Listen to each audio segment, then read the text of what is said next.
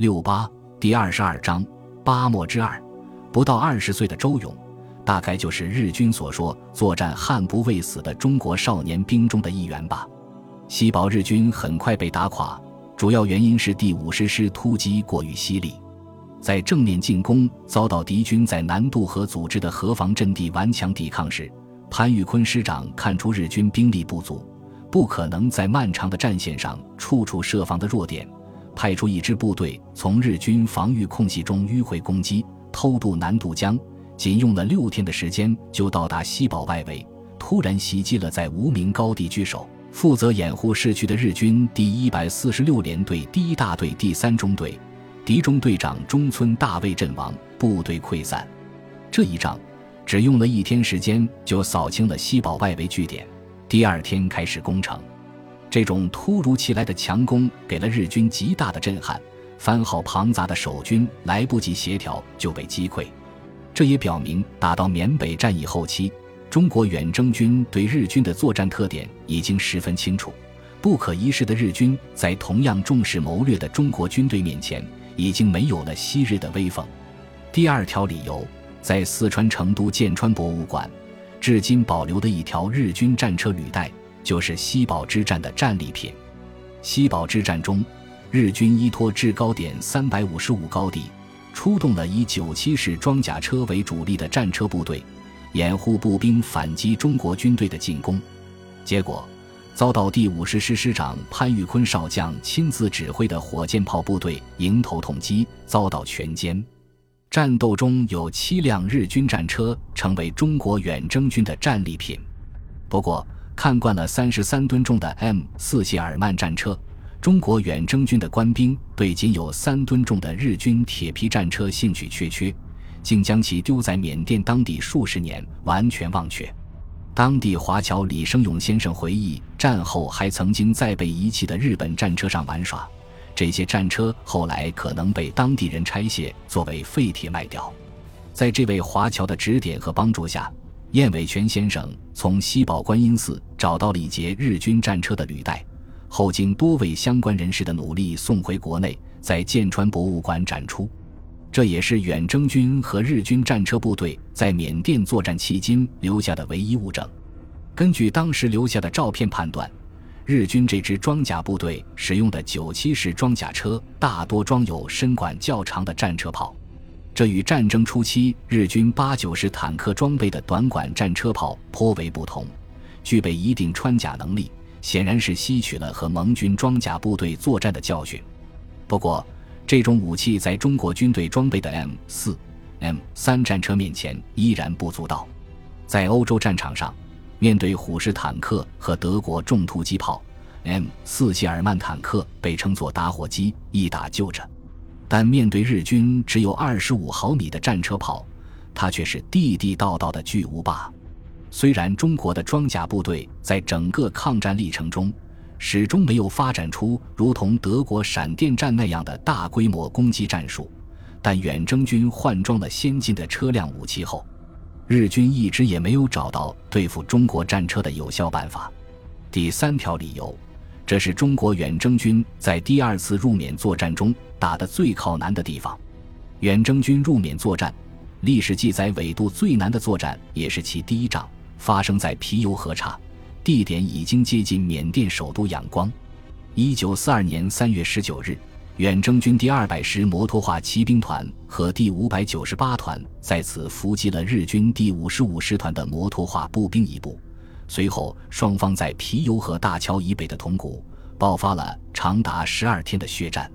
第二次入缅作战，中国远征军没能走得那样远，只到达了西堡。当中国远征军撤离西堡时，他们没有想到，从此中国军队数十年再没能回到缅甸如此靠南的地方。但这个记录如今应该是被打破了。二零一零年九月一日。印度媒体报道，中国军舰泊靠缅甸巴莫港，引发印度焦虑不安。这里所说的巴莫，并非远征军东征路上打下的巴莫城，而是缅甸南部港口巴莫港。两艘中国军舰此前曾在本地做过短暂停留。按照印度媒体的报道，新德里智囊机构观察家研究基金会的高级专家高希认为，中国军舰在缅甸近海的活动值得密切关注。他并表示，这很可能是中国发出的一个信号，表明中国海军的活动范围已经拓展到印度洋领域。唐朝中叶，大唐西域军统帅高仙芝率军与阿拉伯帝国军队会战于坦罗斯，败绩。此后不久，就发生了安史之乱。历史学家对于坦罗斯之战有这样一个评价：中国人从此离开了中亚西亚，再也没有回来。在缅甸之战中，中国人同样离开了近在咫尺的曼德勒，向北方退去。随着此后中国大陆进入内战阶段，当时大约也有人准备写下：中国人从此离开了缅甸，再也没有回来。然而，几十年后。中国人却轻松地重新出现在了比曼德勒远为靠南的缅甸港口，这不是一种军事力量的重现，而是中国在世界影响不断扩大的体现。这种影响还在不断的扩大之中。攻占西堡对中国远征军来说是一个标志性的行动，为缅北战场中国军队作战的区域画下了一条南线。但中日两军在缅北真正意义上的最后一次对决，还是要算巴莫。攻占密支那后的远征军兵锋东进，势如破竹，日军大多数据点接一鼓而下。也是直到巴莫，才碰上了一根硬钉子。如果拿下巴莫，东去云南打通中印公路，前方已经是一马平川，南坎、芒友、遮放皆无险要可守。蒙哥马利元帅在评价他的北非战争生涯时说：“阿拉曼之前，我们不知胜利；阿拉曼之后，我们不知失败。”巴莫日本守将元好三大佐显然不想让中国人说：“密支那之后，我们不知失败。”应该说，元好三大佐在巴莫的城防上是很下了一番功夫的。从密支那到巴莫三百四十五华里，攻打巴莫有两条路，一条是大路。沿伊洛瓦底江东岸南下，从东侧切断巴莫与南坎方面日军的联络，然后攻城；另一条是小路，沿江西岸南下，到达巴莫对岸的江村，然后渡江攻城。历史上，从印缅发动的多次对巴莫的进攻都是从西侧而来，因为巴莫以西的江面宽阔，水流缓慢，笨重的工程装备比较容易从这里渡过伊洛瓦底江。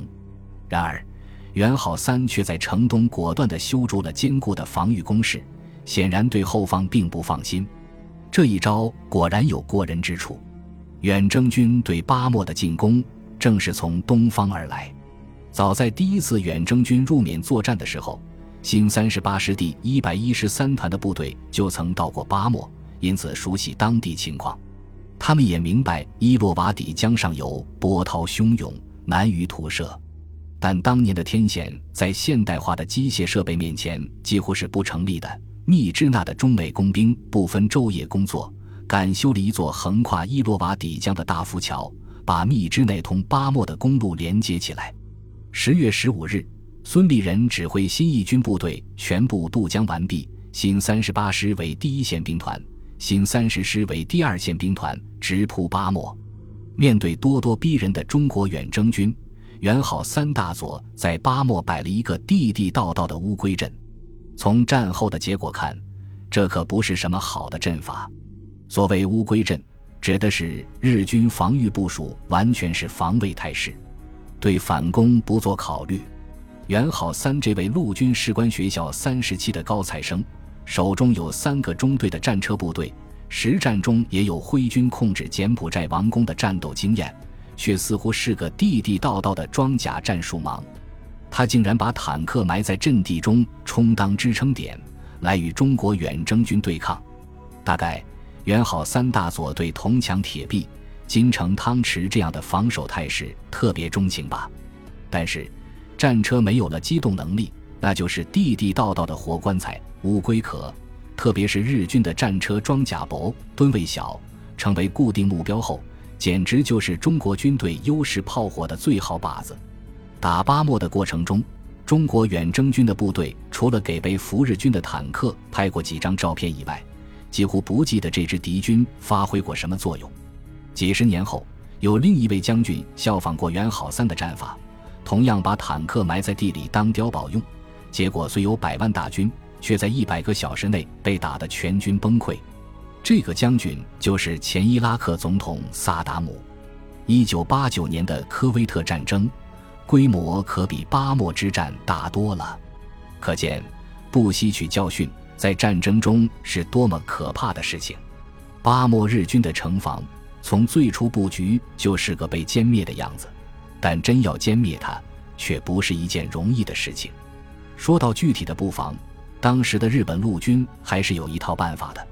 元好三大佐把部队分三线部署，第一线放在伊洛瓦底江支流太平江沿线，组成江防阵地；第二线部署在莫马克的飞机场周围，第三线则是城廓防卫阵地。他计划以逐次抵抗的方式。迟滞中国军队的进攻，为日军部队恢复元气腾出时间。三线阵地中，设防最为严密的，自然是市区城防工事。巴莫市区南北皆有沼泽地，迫使进攻一方只能从狭窄的通道对市区进行攻击。巴莫古城范围并不大，宽约三千码，纵长五千码。元好三把三分之二的部队，约两千五百人驻防于此。早在密支那战役刚开始时，就大修工事，已达半年之久。这段时间，日军专心致志地做防御部署，把巴莫城彻底变成了一座要塞。据远征军留下的报告称，为了构筑秘密工事，半年前敌人就禁止民众进入市区，许多掩蔽部都是十四五层合抱不着的大树，夹杂着钢骨泥土建筑起来，一座座的像是地下堡垒。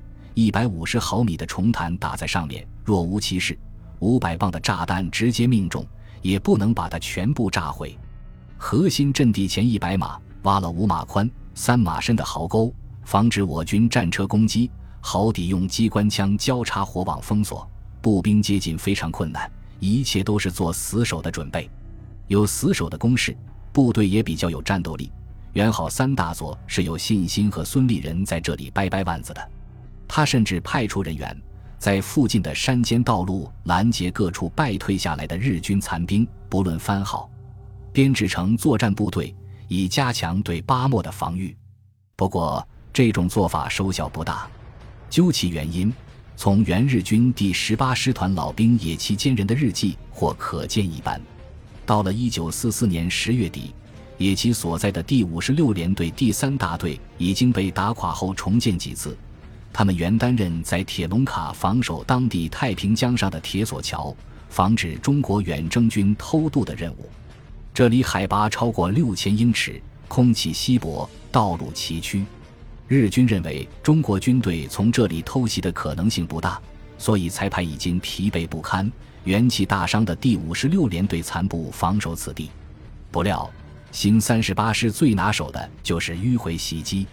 与新平阳作战中左右试探、略带盲目的情况不同，此时的孙立人对迂回作战早已得心应手，因此进攻巴莫的战斗一打响，即命令部队抢占铁龙卡。指挥攻击的正是此前因西通捷路而赫赫有名的第幺幺二团团长陈明仁。孙立人做出这个决断，可能与他的国学渊源深厚有关。所谓铁龙卡。有一个中文名字“铁壁关”，正是清代乾隆年间大将傅恒平缅甸叛军时所走的要道。此时野崎所在的部队尚未就位，日军军官还准备组织反击夺回铁索桥，但甫一交锋，中队长就被中国军队准确的迫击炮击毙，于是野崎等人员只得落荒而走。野崎的日记记录的就是他们此后逃窜中的经历。本集播放完毕，感谢您的收听，喜欢请订阅加关注，主页有更多精彩内容。